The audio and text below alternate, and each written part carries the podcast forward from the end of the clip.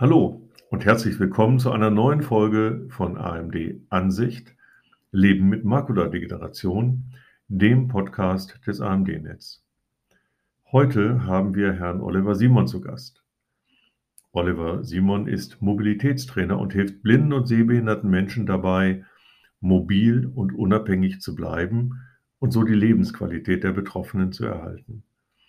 Was genau ein Mobilitätstraining ist, wie dies abläuft und für wen ein Mobilitätstraining überhaupt sinnvoll ist, erfährst du in dieser Folge. Ich wünsche dir ganz viel Spaß beim Reinhören.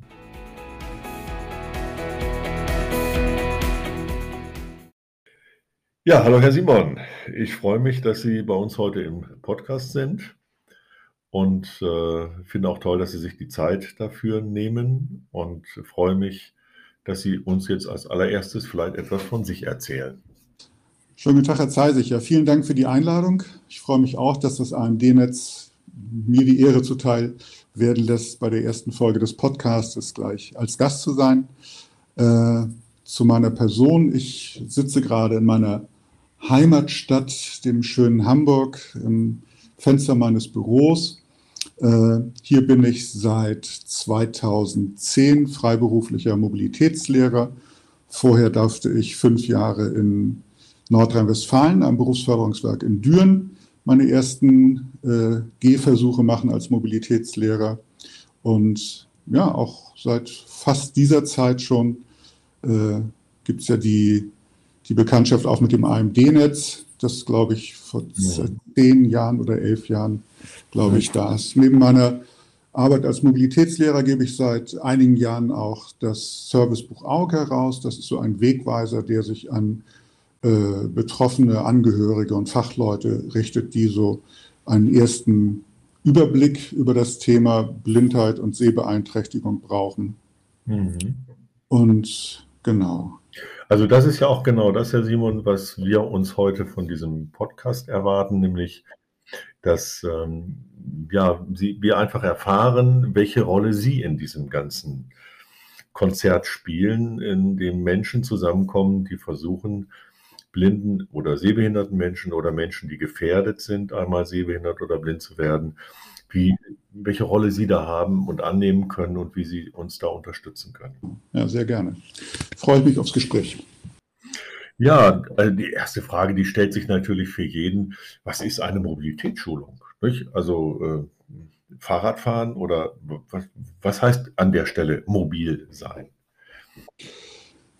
Also ich finde, man kann es im Grunde ganz hervorragend vergleichen mit einer, mit einer Fahrschule. Also einen Führerschein zu machen, mhm. äh, das haben ja auch die meisten meiner Schulungsteilnehmerinnen und Teilnehmer durchaus, weil ja typischerweise die, die Sehbehinderung oder die Erblindung erst in einem hohen Alter zuschlägt.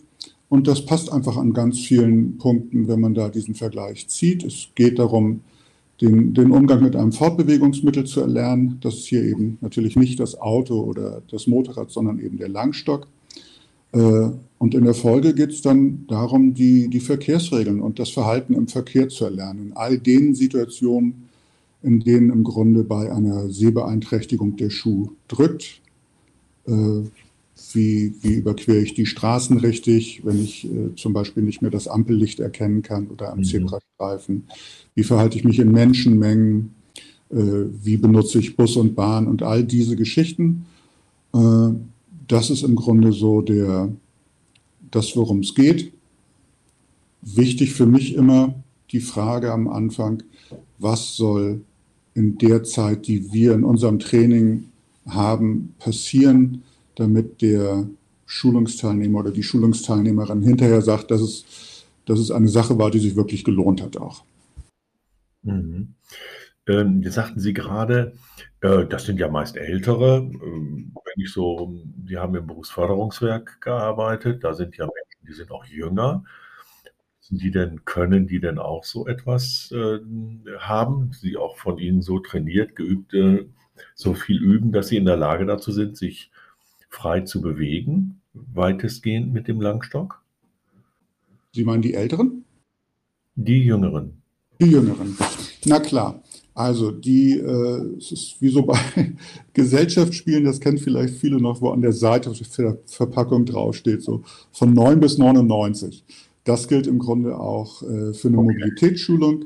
Also ich arbeite mit, mit Kindern, mit Menschen, die im, im Erwerbsalter sind und eben natürlich auch mit Menschen im Seniorenalter. Das ist also davon völlig, äh, völlig äh, un, unbenommen.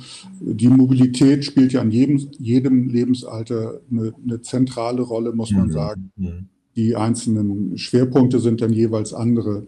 Aber so vom Prinzip her geht es wirklich quer durch die Generation. Und das findet jetzt nicht in einer Gruppe statt, vermutlich, sondern das ist doch immer irgendwo so mit jemandem alleine, nicht? So, wenn Sie dem das beibringen wollen.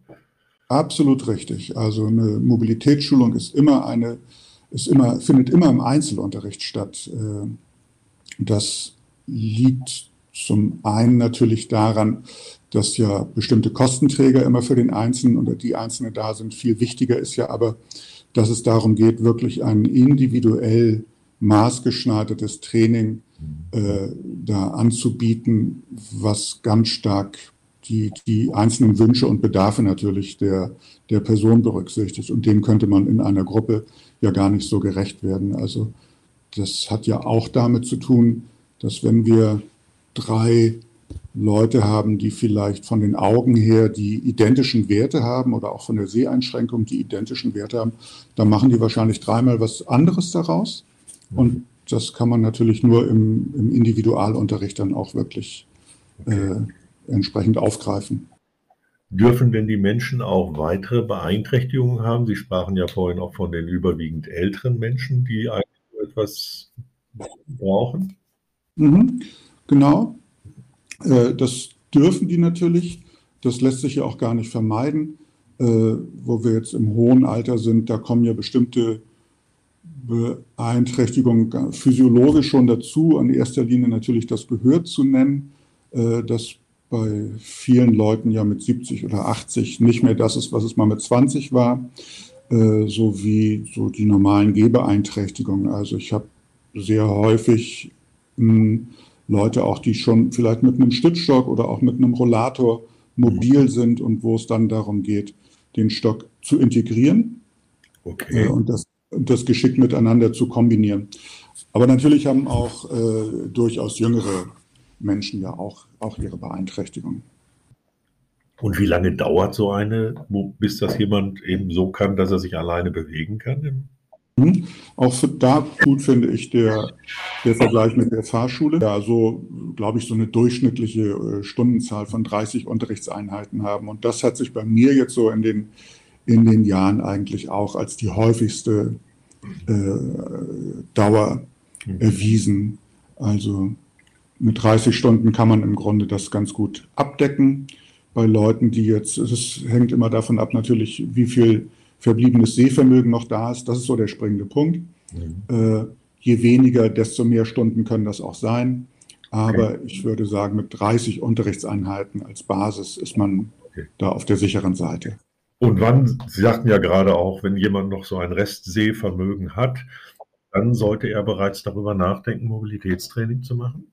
ich finde, da muss man oder da kann man so zwei, hm, wie soll ich sagen, zwei Faktoren irgendwie ranziehen. Also das eine ist äh, einmal so eine objektive Überprüfung, ob es vielleicht einfach schon zu Vorfällen oder Zwischenfällen gekommen ist, wo man sagen muss, aufgrund des sich verschlechternden Sehens ist es zu einem Sturz oder zu einer sehr engen Geschichte bei einer Straßenüberquerung gekommen oder es wird vielleicht gar nicht mehr äh, das Haus verlassen in bestimmten Situationen. Äh, Tätigkeiten werden gar nicht mehr verfolgt, die früher vielleicht selbstverständlich waren, weil die berechtigte Sorge da ist, dass es eben zu Zwischenfällen kommt. Also dass wir so die objektive Draufsicht, die ja häufig auch von Angehörigen dann vorgenommen ja. wird.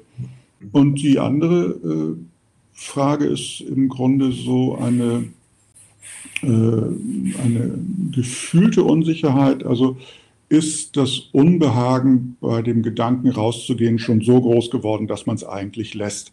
oder dass man vor bestimmten Situationen, auch wenn noch nicht wirklich was vorgekommen ist, äh, wenn einem da schon immer warm unterm Kragen wird, wenn man daran denkt, ich mhm. muss jetzt mit der Bahn fahren, dafür muss ich vielleicht im Dunkeln raus oder ich muss diese blöden Treppen benutzen, die so schlecht ausgeleuchtet sind.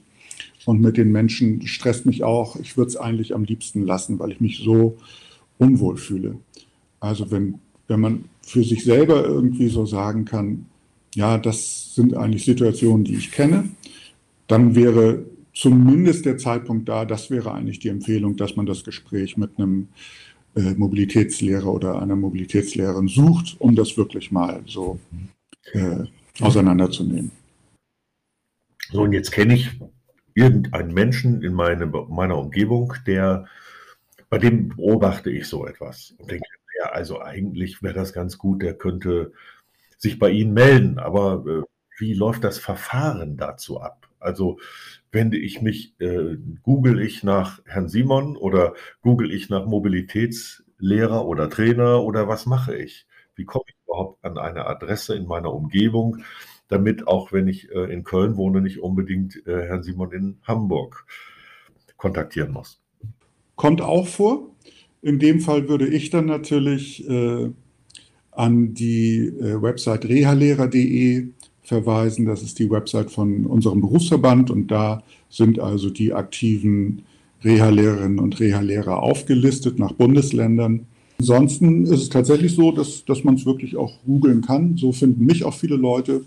Äh, wenn man Glück hat, hat man eine gute Augenarztpraxis, die Informationen weitergibt. Es mhm. gibt ja auch über das AMD-Netz ein sehr ausführliches Verzeichnis von Leistungserbringern und Experten. Also äh, da macht man eigentlich erstmal nichts falsch, würde ich sagen. Okay, also dann habe ich jemanden und ähm, dann sagt er zu mir, ja, also das ist vernünftig, wenn Ihr Freund oder wer weiß, wie, äh, wen ich da gerade angesprochen oder im Auge habe, ähm, wenn der so etwas macht, aber der fragt sich natürlich auch 30 Stunden, das kostet Geld. Ne? Also wie, wie, wie läuft das dann ab? Machen Sie das dann? Rechnen Sie das mit einer Kasse ab oder wer bezahlt so etwas? Mhm. Also die gesamte Beantragung und die Abrechnung, das läuft tatsächlich äh, über uns. Äh, die, die Kostenträger sind in aller Regel äh, die gesetzlichen Krankenversicherungen. Das heißt, für die allermeisten Menschen, die eine Mobilitätsschulung brauchen, ist es eigentlich mit Ausnahme vielleicht der Rezeptgebühr äh, von 10 Euro, es ist eine kostenlose Veranstaltung, wenn in Anführungsstrichen die das Sehen schlecht genug ist. Also die, diese Voraussetzung muss tatsächlich gegeben sein. Da achten die Krankenkassen schon drauf.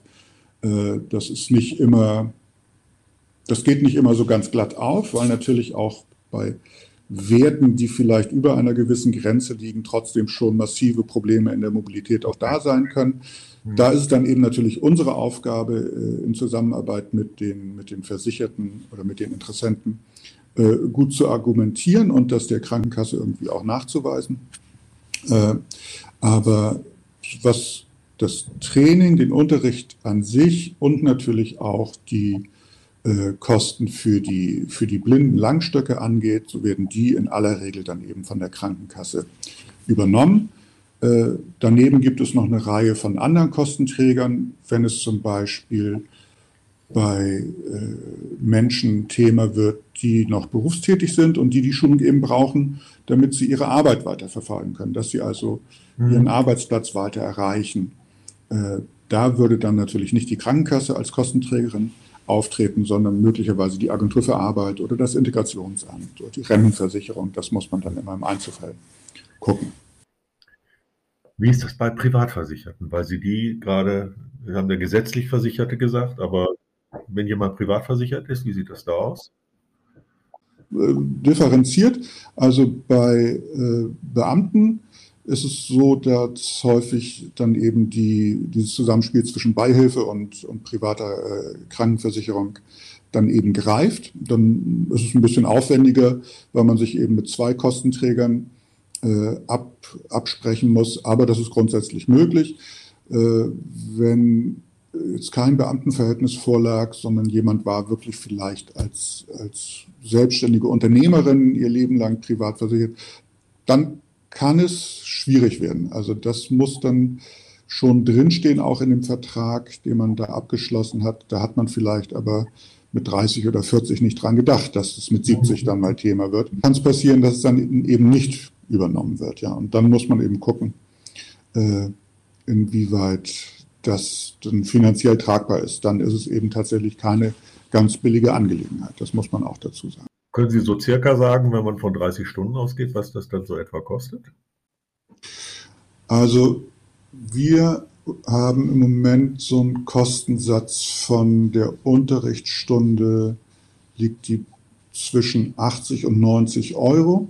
Okay. Äh, oder sagen wir 80 bis 85 Euro. Das wären also 2,5 ungefähr.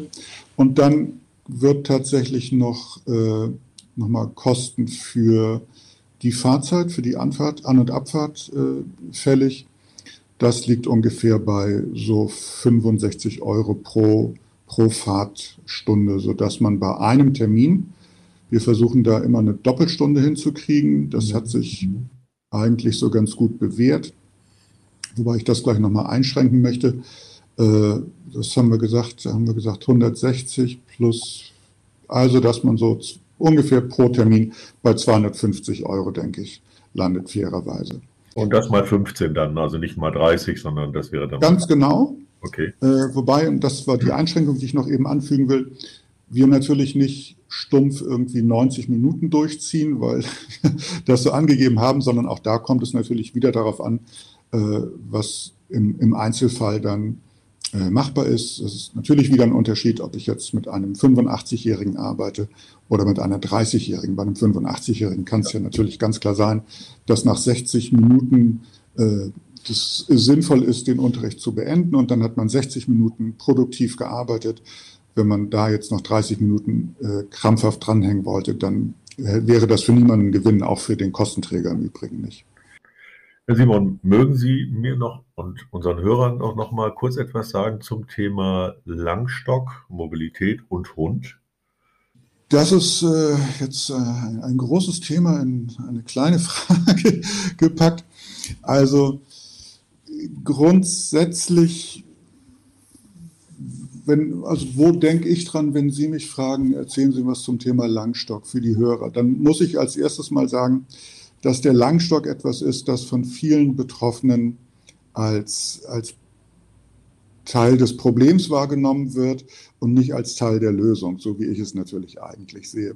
Das muss man der, der Fairness halber einfach mal sagen. Mhm. Ich glaube, das ist auch für viele, für viele Leute wichtig, das zu hören.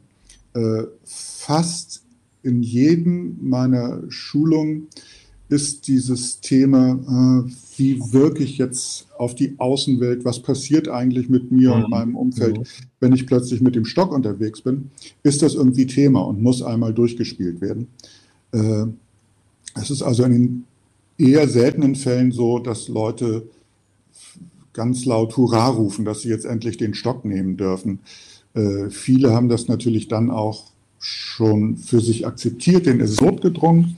Aber bei den meisten muss man sagen, ist es irgendwie eher äh, äh, gezwungenermaßen so. Und dann, dann ist es natürlich ein Prozess, sich an dieses Hilfsmittel irgendwie ranzuwagen. Äh, und die ganze heiße Luft, die sich da vielleicht so in den, in den zwei, drei Jahren, die man sich mit dem Thema möglicherweise schon beschäftigt hat, äh, die da auch mal rauszulassen, sodass das auch wieder auf so ein Normalmaß zurechtgestutzt wird. Ne? Äh, und ich sage immer, die Erfahrung, die mir auch viele Betroffene einfach zurückspiegeln, ist dann eben, dass also die, die ganzen Gedanken, die man sich vorher gemacht hat, wie die Umwelt reagiert und so, dass es also in keinem richtigen Verhältnis zu dem steht, was tatsächlich passiert, wenn man dann mit dem Stock rausgeht. Passiert nämlich in der Regel gar nichts. Außer dass sehr viele Leute feststellen, dass die, äh, dass die Hilfsbereitschaft der Umwelt einfach sehr, sehr groß ist und es im Grunde sofort positive Auswirkungen hat auf die eigene, eigene Mobilität.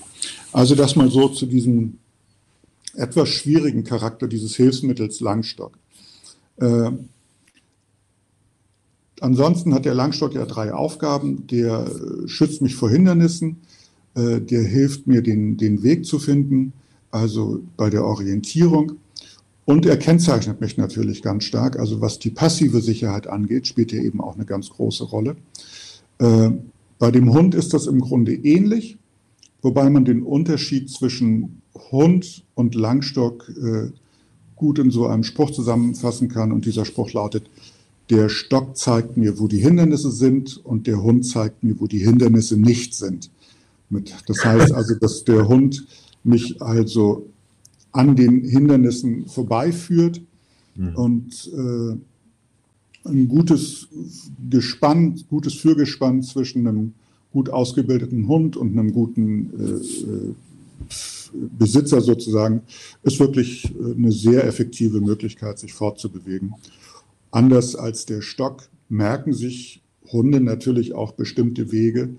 Äh, das sind ja, das sind ja keine doofen Tiere. Das heißt, die wissen natürlich, wenn ich morgens um halb acht, jeden Morgen um halb acht aus dem Haus gehe, um zur Arbeit zu kommen, dann wissen die natürlich nach einer Woche, wo die Reise hingeht. Mhm. Äh, mit dem Stock muss ich das immer wieder selbst äh, ausbaldowern. Aber zum, äh, ja, manchmal so, Herr Simon, was ich gelesen habe darüber, dass Arbeitgeber zum Teil sagen, also ich akzeptiere einen Menschen, der nicht gut sehen kann, der blind ist, aber Hund geht nicht, weil ich hier im Großraumbüro oder sonst wo ich bin auch Personen habe, die äh, allergisch sind gegen Hundehaare oder irgendwelche Animositäten mhm. gegenüber Hunden haben. Mhm. Und dass es dann dazu führt, dass äh, ich dann möglicherweise mit einem Hund zwar äh, ja ein, ein, auch einen tollen Gesellen habe, mhm. aber trotz alledem möglicherweise nicht arbeiten kann. Und da wäre natürlich so ein Langstock eine Alternative oder ist das jetzt zu, zu weit hergeholt? Nee, gar nicht. Äh, das ist sicherlich auch einer der Gründe, weshalb man, bevor man einen Hund beantragen kann, tatsächlich eine Mobilitätsschulung mit Langstock absolviert haben muss, äh, um dann eben auch, auch so ein Tier kann ja mal, kann ja mal krank sein oder verletzt sein, nicht in der Lage sein, seinen Dienst zu verrichten, um also auch dann natürlich mobil zu sein. Ja. Äh, der andere Punkt ist, dass ich in einer Schulung, da geht es eben ja nur teilweise um diesen Einsatz des Langstockes. Viel wichtiger ist natürlich äh, das, das Erlernen bestimmter Strategien. Da bietet sich wieder das Beispiel mit den Straßenüberquerungen an. Wenn ich oder einer meiner Schulungsteilnehmer in Hamburg gelernt hat, äh, wie man über die Straßen rübergeht, dann funktioniert das natürlich überall äh, ansonsten auch in Deutschland, weil eben Zebrastreifen oder auch Ampelkreuzungen äh, überall gleich funktionieren. Das sind also diese übertragbaren Grundmuster, äh, die wir da also unterrichten. Und äh, das ist eben auch bei einem Hund wichtig mhm. und ein gar nicht so Missverständnis, dass also geglaubt wird, dass der Hund äh, mir zum Beispiel anzeigt, wann ich über die Straße gehen kann. Und das ist mhm. tatsächlich nicht so, mhm. sondern ich als Führperson muss natürlich dem Hund den Befehl geben, wann es an der Straße vorangeht. Also da die, die Strategie findet dann natürlich wieder im Kopf statt. Und äh, aus diesen Gründen muss man eben auf jeden Fall auch vorher einmal die Schulung mit dem, mit dem blinden Langstock äh, erlernt haben. Okay. Oder absolviert haben. Okay.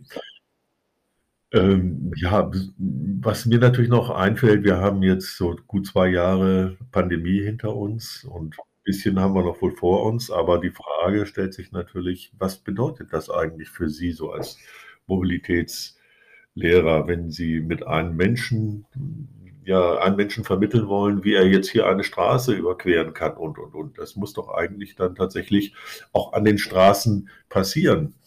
Äh, sind Sie da, laufen Sie da mit Maske oder, oder verlangen Sie da als Mobilitätstrainer von Ihrem äh, Gegenüber, dass er Ihnen ein äh, Zeugnis äh, vorzeigt, dass er eben doppelt geimpft ist oder, oder, oder? Wie ist so etwas eigentlich einzuordnen? Also letzteres äh, verlange ich jetzt nicht. Da gehe ich davon aus, dass äh, ich mich darauf verlassen kann, dass die, die Schulungsteilnehmer, die Menschen, mit denen ich arbeite, da ganz geflissentlich mit umgehen und vertrauenswürdig sind. Äh, man, man, muss das tatsächlich immer einmal am Anfang kurz klären, insbesondere beim ersten Hausbesuch. Äh, ist für mich natürlich wichtig zu signalisieren, dass ich geimpft und geboostert bin und dass ich mich regelmäßig teste und dass ich mit Maske rumlaufe und dass die Materialien, mit denen wir arbeiten, regelmäßig desinfiziert werden. Das ist schon ganz wichtig. Äh, ansonsten haben wir natürlich den Vorteil, dass wir eben draußen an der frischen Luft arbeiten, im überwiegenden, zum überwiegenden Teil zumindest.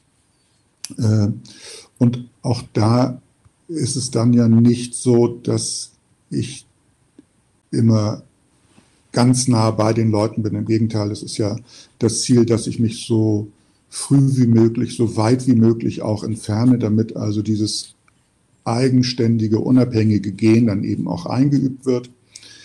Äh, lässt sich das nicht vermeiden, also auch wenn wir mal zusammen Auto fahren oder eben viel, klar, im ÖPNV-Benutzung sowieso, da unterliegen wir natürlich ganz klar diesen, den, den aktuellen Regelungen jeweils oder auch Einkaufen ist ja ein Thema, da trägt man also automatisch eine Maske.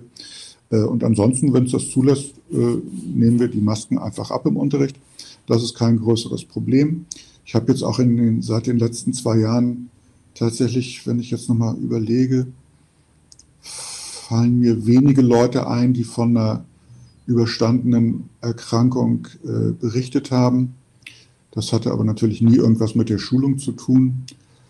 Ganz am Anfang, vor zwei Jahren jetzt auch schon, ab März, zwischen März und Mai, als das hier so richtig losging in Deutschland, da habe ich mal zwei Monate lang keinen Unterricht gegeben, weil mir da nicht klar war, wie sich das entwickeln würde und okay. was das wirklich bedeuten würde. Und da wollte ich natürlich, weil ich ja nun auch viel mit Menschen arbeite, die eben 70, 80 plus sind, da wollte ich natürlich auch niemanden in Gefahr bringen. Mhm. Und danach hat sich das relativ zügig wieder normalisiert, würde ich sagen. Herr Simon, ich befürchte, dass wir uns noch stundenlang unterhalten könnten. Ne? Das ist ja noch sehr charmant und sehr äh, auch inhaltsreich.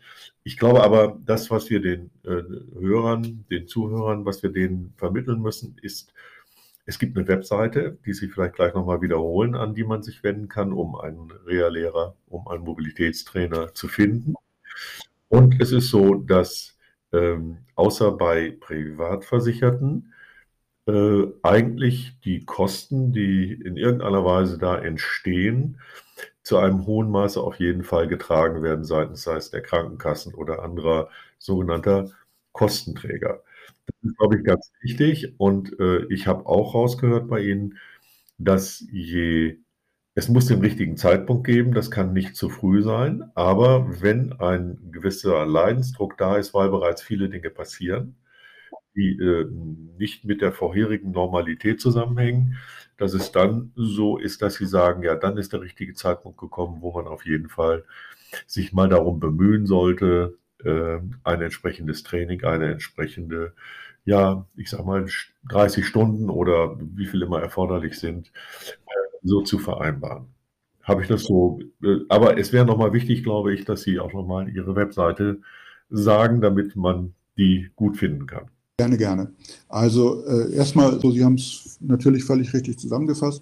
Äh, in Praxis haben wir nur sehr selten das Problem, dass Leute zu früh kommen. Das Gegenteil ist natürlich eher die Regel. Äh, also ich glaube, häufig tragen sich die Menschen, die jetzt mit einer Sehbeeinträchtigung zu tun haben, über zwei, drei Jahre vielleicht mit dem Gedanken, ob sie mal eine Mobilitätsschulung machen sollen. Mhm. Vielleicht liegt auch so lange schon ein Flyer oder irgendwas zu Hause in der Schublade, den sie mal beim Optiker oder auch beim Arzt bekommen haben.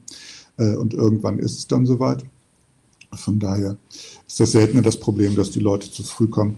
Wenn man das nochmal für sich äh, einfach im, im Stillen überprüfen möchte, dann empfehle ich persönlich immer, und dafür habe ich ihn auch entwickelt, einen Selbsttest, der auf, auf meiner Website auch zu finden ist, äh, www.blindundmobil.de, wo man einfach oder wo ich mal die häufigsten Situationen aufgelistet habe, in denen typischerweise ganz unabhängig von der Ursache äh, der Sehbeeinträchtigung, äh, in dem der, der Schuh normalerweise drückt. Und mhm. ich sage immer, wenn man da in fünf oder mehr Situationen ein Häkchen setzen kann, dann ist einfach die Zeit zum Handeln gekommen.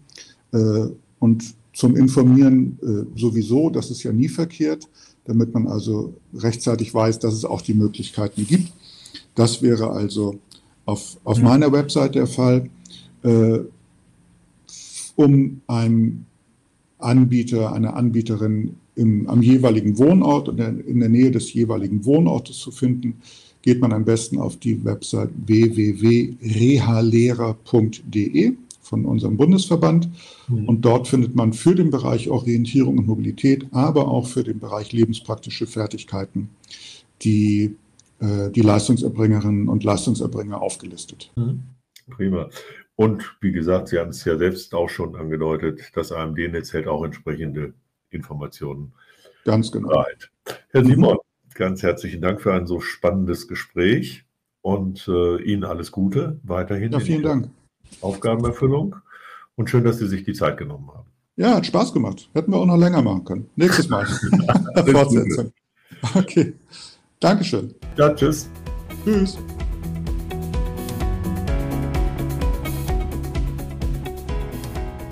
Liebe Zuhörerinnen, lieber Zuhörer, wir hoffen, dass dir auch diese Folge unseres Podcasts AMD Ansicht Leben mit Makuladegeneration gefallen hat. Alle Informationen zu dieser Folge findest du auch in den Shownotes. Jeden ersten Mittwoch im Monat veröffentlichen wir eine neue Folge. Abonniert gerne unseren Podcast, wenn ihr keine Folge mehr verpassen möchtet. Bis zum nächsten Mal.